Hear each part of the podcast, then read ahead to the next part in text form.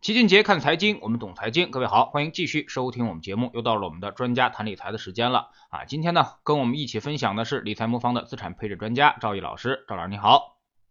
齐老师好，大家好，我是理财魔方赵毅。在新能源板块里面啊，最近又出了一个新的概念，叫做这个氢能源板块，也是连续的上涨啊。国家呢也发文说要推动氢燃料电池汽车的应用。那么氢电池和锂电池，您认为谁才是未来汽车的这个主要的能源来源呢？那么新能源的格局会发生一定的变化吗？啊，提到这个新能源的产业发展啊，其实我们目前市场中啊接触的比较多的还是锂锂电池的相关概念。但是最近呢，这个氢能源的概念也逐渐引起了投资者注意啊，主要是十一月八号啊，中共中央、国务院发布了关于深入打好污染防治攻坚战的这个意见，在这个文章里面提出提出啊，要推动氢能源电池汽车的一个示范应用啊，同时也有去有序推广啊啊清洁能源汽车啊，这也引起市场的一个猜测啊，说后续会后会不会对这个氢能源啊有一些利好的政策推出。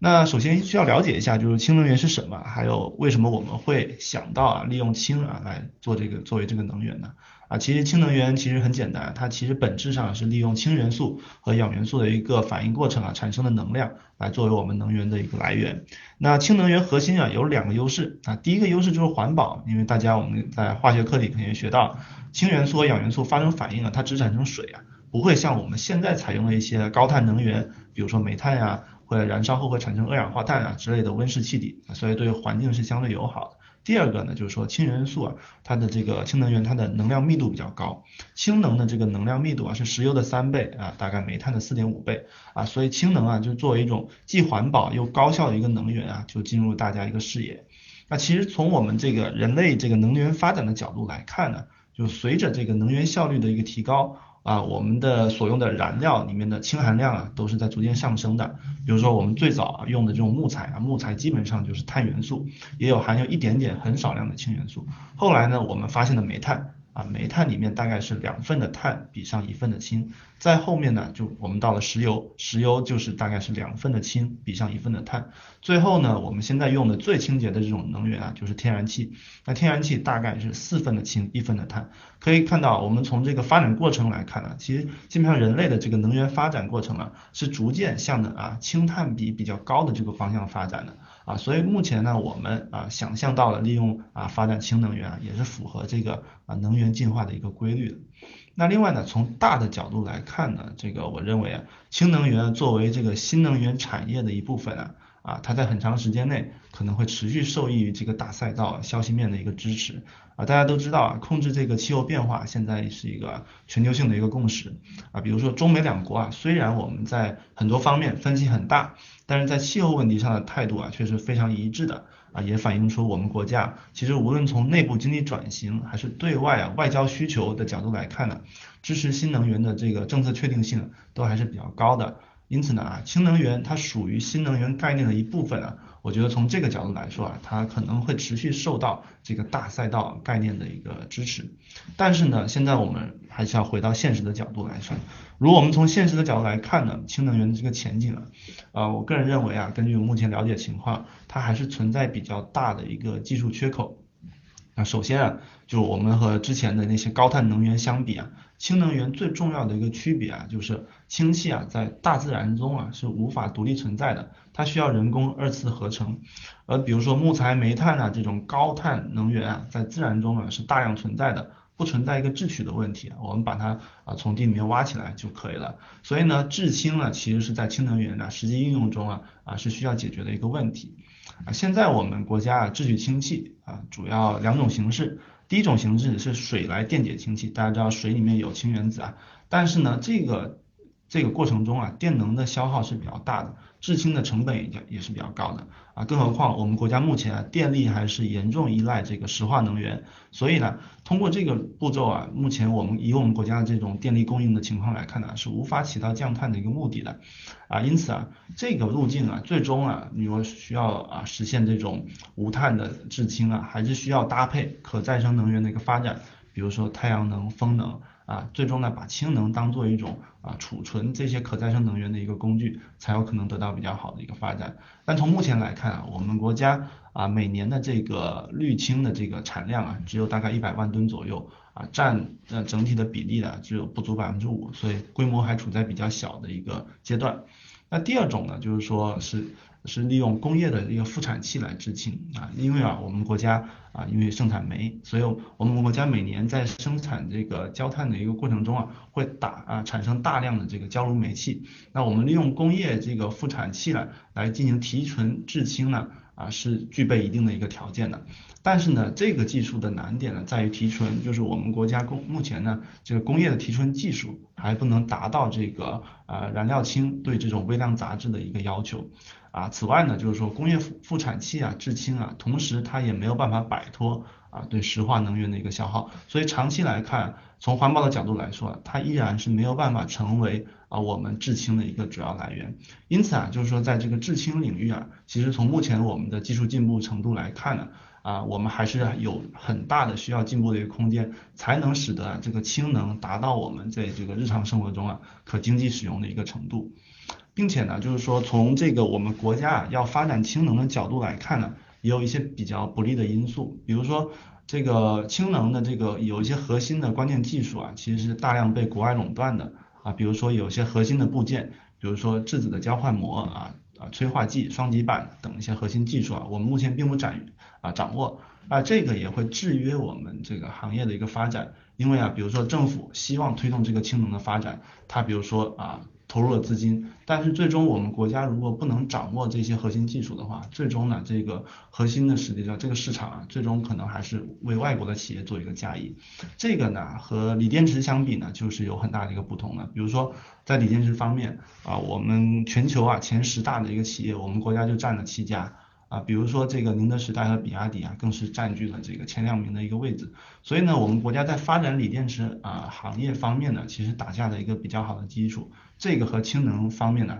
也是有一个很大的一个区别。那最后呢，就是说不管呢是在我们使用氢燃料还是用锂电池啊，在最初的这个发展阶段，都是需要大量补贴啊才能形成规模的。那目前根据我们国家这个政策啊。这个氢能源的这个补贴政策啊，还是远弱于这个锂电池的啊。这个比如说，截至到二零二零年五月，我们氢能源行业的这个累计补贴金额只有一百七十亿，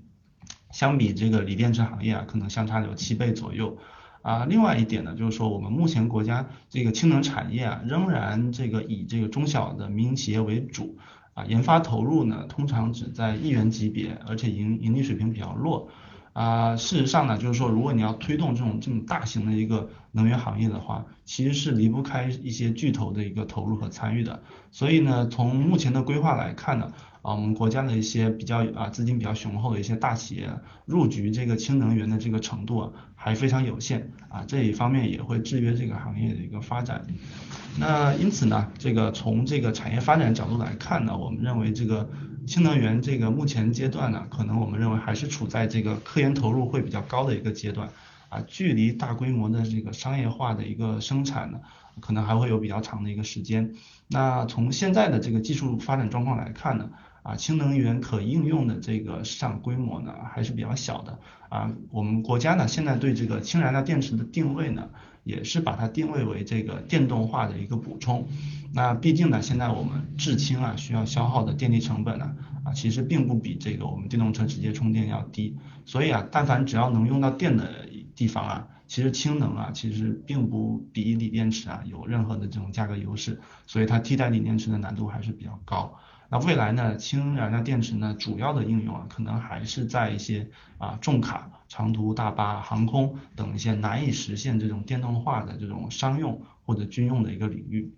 那根据我们这个啊国家新能源汽车啊的管理平台的一个统计数据啊，截至这个一九年底啊，氢氢能源燃料电池呢啊中的这个物流用车的占比达到了百分之九十，但是乘用车啊的占比呢只不到千分之一。那我们是预计呢，就这个趋势呢，还是会继续保持相当长的一个时间呢。那根据一个国际能源署的一个测算，这个氢能啊和燃料电池的这个，根据他们的一个技术路线的一个规划，氢能在交通领域的大规模的应用啊，至少要等到二零三零年以后。也就是说呢，在在对于这种更广阔的这种乘用车市场呢，啊，氢能源在短期内呢无法对锂电池形成啊实质上的挑战啊，那这是我们一个比较基本的一个判断。嗯，其实现在这个理论界对于氢能这个电池来说的话。呃，大家的这个分歧也是比较大的啊。那么，特别是这个从它的安全性能方面啊，那我认识一个专家，他认为这个氢能现在最大的就是安全性的方面啊。如果一个东西这个没做好，那么炸了，它可能这个呃影响的危害是比较大的。所以说，这个东西如果要商用的话，可能还会有比较大的一个距离。不知道赵老师同不同意这个观点？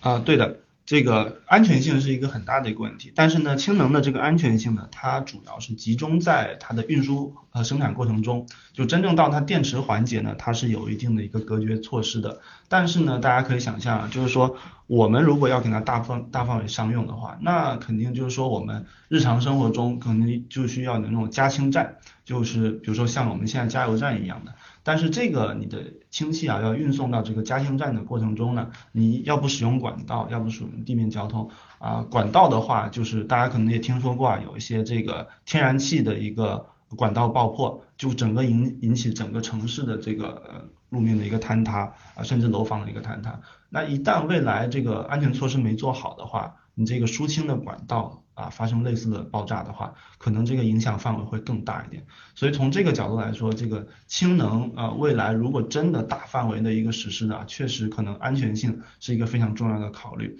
啊。不过呢，我们国家根据现在的一个规划呢，主要啊对于氢能的规划呢。嗯，确实也没有把它希望规划成一个这种，比如说在城市中大范围普及的这种基础设施。一方面是说这个投入成本确实太高了。我们现在的，我们之前说这个国家电网铺的已经比较全面了，如果你还要再重新搭建一套这种氢的运输管道的话，初期投入会比较大，然后安全性的保障也比较差。所以现在的规划呢，还是在放在一些特定啊。呃，电网布局比较不全面的一些特定的啊，频繁往返的这种，比如说卡车运输类的这种交通线路上，可能会有比较大的一个发展的一个潜力。所以从这个角度来说，确实啊，不管它的成成本啊和安全性各方面考虑啊，它在大范围民用推广上，我认为确实会遇到很严格的一个挑啊挑战和考验。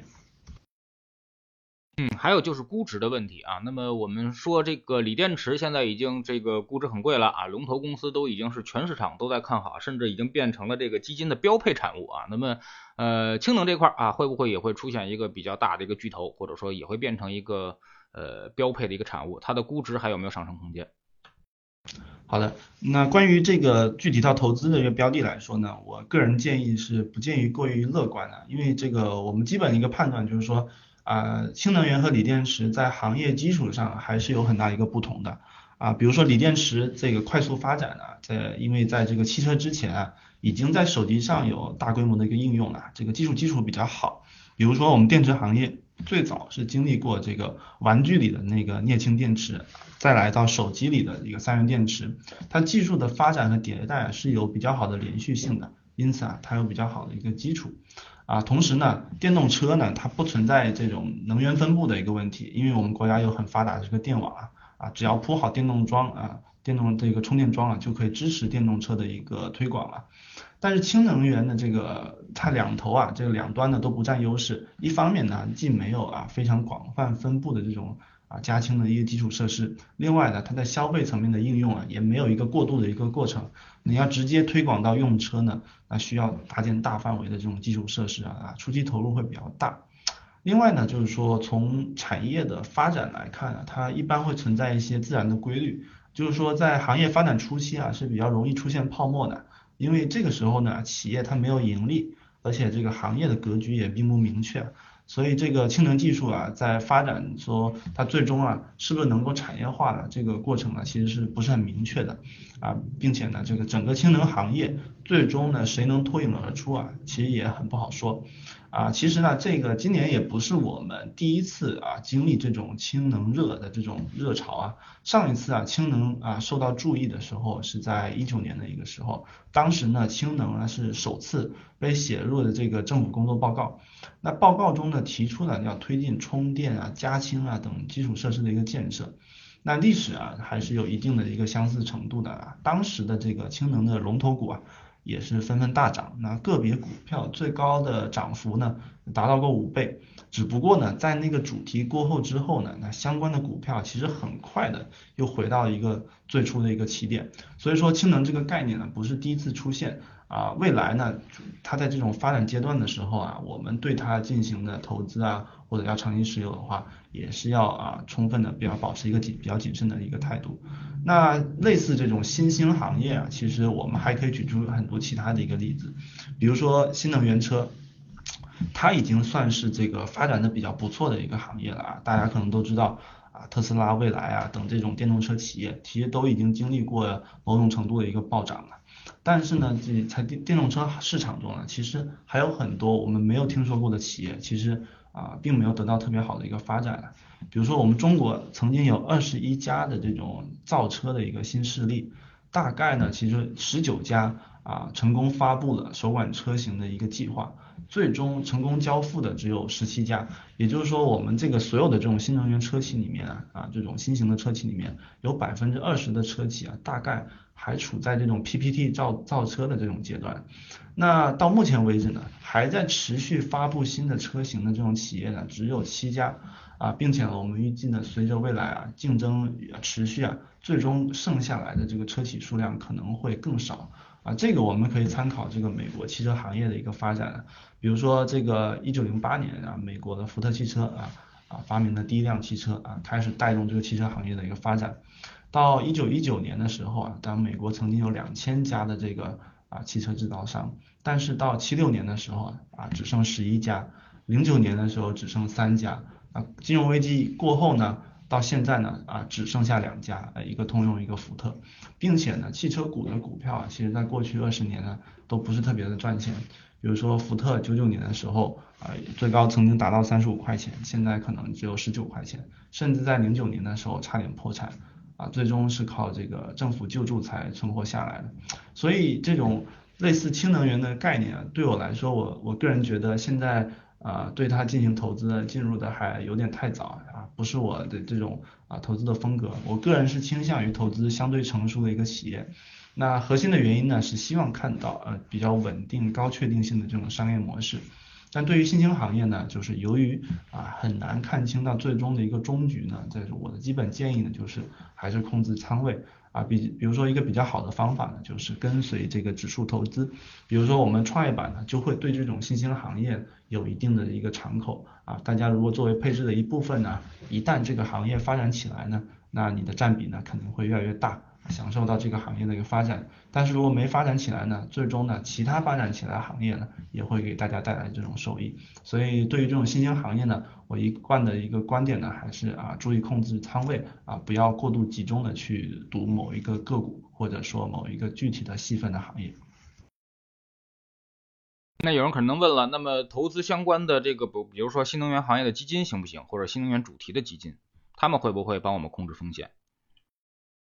好的，新能源行新能源行业的基金呢，其实啊也会某种程度上起到这种作用啊。毕竟，比如说新能源行业里面，它不光是这种氢能的这种特别新兴的行业，它还会包含一些比较成熟、市值比较大的一些企业，比如说在锂电池方面的这些行业啊。但是整体这个。其实我们的创业板的指数里面，或者我们科创板的指数，已经有非比较大的一个占比是来自于这种新能源行业的一个基金的。所以啊，如果不是说对这个行业啊的各方面企业的细节情况有特别大的一个了解，大家在投资一些相对更宽基一些指数啊的同时呢，啊也能够起到啊配置这种新能源行业的一个作用。当然了，新能源行业基金相对来说就会啊比这个我们的宽基指数对于新能源的啊占比会。更高一些啊，头寸更集中一些啊，所以说这个大家可以根据自己的偏好和自己对这个行业的了解程度呢啊，来选择相应的一个基金。嗯，你们今年这个收益啊，跑赢基准还是比较明显的啊。那么这是因为均衡策略的原因，还是因为其他你们升级了什么模型吗？今年呢，其实在这个我们的这个表现还是不错的啊。其实从模型方面来看呢，其实有一个原因是今年二月份的时候，我们对模型做了一个升级啊。啊，里面有一个一些比较大的一个改变啊。一方面呢，就是说我们采用这个风险预算的方式啊，把风险考虑在事情啊。我们是根据资产的历史的一个极端情况的表现来分配啊各风险等等级中的一个风险资产的一个配置。啊，这个改变带来的最直观的一个效果呢，就是说我们各个大类资产之间的配比啊，这今年以来是相对比较稳定的。我们用户的这个调仓频率也变低了啊，换手率也相应变低了。那通过这个调整呢，就是我们用户呢就可以在更长的时间内啊持有这种优质的一个资产，然后获得这个资产内在的一个收益。那另一方面，我们对这个资产的筛选的方法呢也做了一定的升级。今年以来呢，我们这个 A 股的这个基金池呢，相对指数还是产生了不错的一个收益。那在沪深三百今年以来还是这个下跌的一个情况。我们跟踪大盘的这种基金呢，产生了不错的一个正的一个收益。那在创业板指数今年也表现不错的一个情况呢，我们跟踪创业板的这个基金呢，也相对创业板指数产生了一定的这种超额收益。那这个在今年的环境中呢，还是比较难得的。那此外呢，大家也知道今年美股的表现不错，那我们这个全球配置的这种组合也部分受益于对美股的这种配置呢，取得一定超额收益。那这个是我们今年以来。表现的相对还不错的一个啊比较重要的一个原因。那往前看呢，就是我们认为啊，无论 A 股、债券还是港股，目前的估值都还是处在一个比较合理的一个区间。那我们按照目前的这个配置呢，我们认为呢，未来应该还是能够取得不错的一个收益。另外呢，就是说美股啊，虽然说绝对估值它比较高，但是呢，它就相对于美债的估值并不是特别高。啊，对于境外的这种投资者而言呢，美股仍然是一个值得投资的一个资产。另外呢，我们也认为这个美股对 A 股的未来的这种对冲效果呢，还是会持续存在的。那我们的组合呢，对美股啊，今年以来呢是在高位呢。已经降了几次的一个比例，那我们目前的策略是等待美股出现一定程度的回调以后，再考虑把这个比例加上去。所以目前来看呢，我们认为我们这个全天候理念还是比较适应当前的一个环境的啊，我们也会持续跟踪啊，不断的寻找其中可以捕捉的一些其他的机会。今年呢，其实 FOF 基金很火啊。那么你们这种大类资产配置的方式呢，其实跟 FOF 有点类似啊。那么你们认为现在呃跟这个 FOF 基金啊，从策略上或者从这个整个的买法上有什么不同吗？好的，呃，今年 FOF 基金那个表现呢相对还是比较好的。那但是主要的原因呢，就是因为我认为就是市场今年的风格分化比较严重，比如说。沪深三百年初至今还是下跌的，但是创业板是上涨。在这种情况下呢，就会导致去年的这个很多的这种爆款基金啊，今年都表现都是垫底了。比如说一些重仓消费啊、大盘股票这些基金经理，今年的排名都很靠后。那 FOF 基金呢，整体上呢，它风格可以做到比较均衡，所以整体表现会好一点。那我们的这种全天候策略呢，其实也是起到了一个类似的一个效果。比如说我们在呃，A 股中啊，这个我们是大小盘是配置相对均衡的，并且呢，我们还分别在各自的这种领域中呢，能够产生超额收益，所以整体表现不错。另外一方面呢，大家也知道美股持续创新高啊，在所有大类资产中啊，今年美股表现应该是最好的，所以我们全球配置呢，也从境外配置中啊获取了一定的超额收益。但是呢，大家也应该意识到啊，其实并不是所有的 FOF 基金表现都好啊，其中分化也比较厉害。特别呢是一些啊择时比较频繁的这种 FOF 基金呢，今年表现其实并不太好。比如说有一只啊过去曾经拿过几次金牛奖的这种均衡配置型的这种 FOF 基金，今年表现就很一般，规模也下了不少。那原因就是因为它在择时的过程中呢出现了一些问题，在今年这种震荡的过程中呢，它几次的在低低位啊调低了这种股票的比例，导致呢后来反弹的时候没有追上。所以，嗯，我一直以来的观点呢，就是建议大家在购买金融产品的时候啊，还是需要知道这个所购买资产的这个收益来源，比如说这个基金擅长啊赚什么样的钱，比如说它擅长的是不是赚一个相对于指数的超额收益的钱，还是它赚的是一个轮动啊择时的钱？我们认为就是不同的策略对应的这个投资体验是很不同的。比如说我们认为啊择时的钱还是非常难赚的，就是在公募基金领域啊，其实很少基金经理能赚到择时的钱。比如说我们过去啊经常提到的一些爆款基金经理，其实无一例外啊，基本上都是他找到了一个优势的这种长期资产，然后长期持有它，然后并不轻易的降低仓位。那另外一方面。大家也可以发现，就是说在公募基金领域啊，这种工具型的产品越来越多了。就是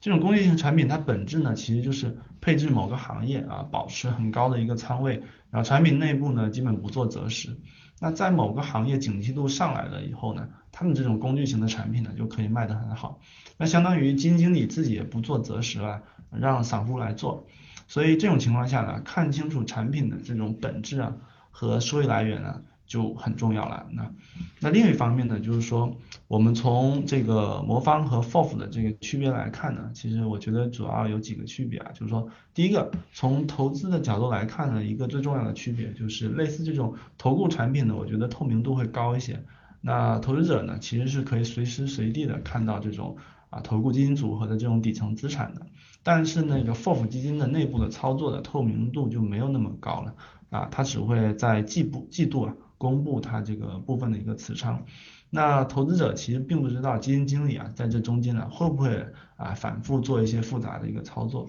另外的话就是说投顾和这个 FOF 相比呢啊相对来说对投资者的陪伴会做得更好一点啊我们投顾组合会有专属的一个客服，那我们的投资团队呢也会高频次的和投资者进行沟通和交流，阐述我们的投资理念。而绝大部分的基金经理呢，其实不会把自己的策略呢做这么频繁的一个沟通啊。我一直认为呢，就是如果投资者来没有办法很好的理解投资理念呢，那最终赔钱的概率还是很高的。所以对我来说呢，我觉得从沟通的角度来讲啊，投顾组合也有它的一个优势。所以总结来看呢，就是我认为投顾组合在底层投资策略的这个透明度，还有这个沟通的透明度上呢，我觉得做的会比 FOF 好一些。那大家可以根据这些特点呢，来选择啊自己适合的一个产品。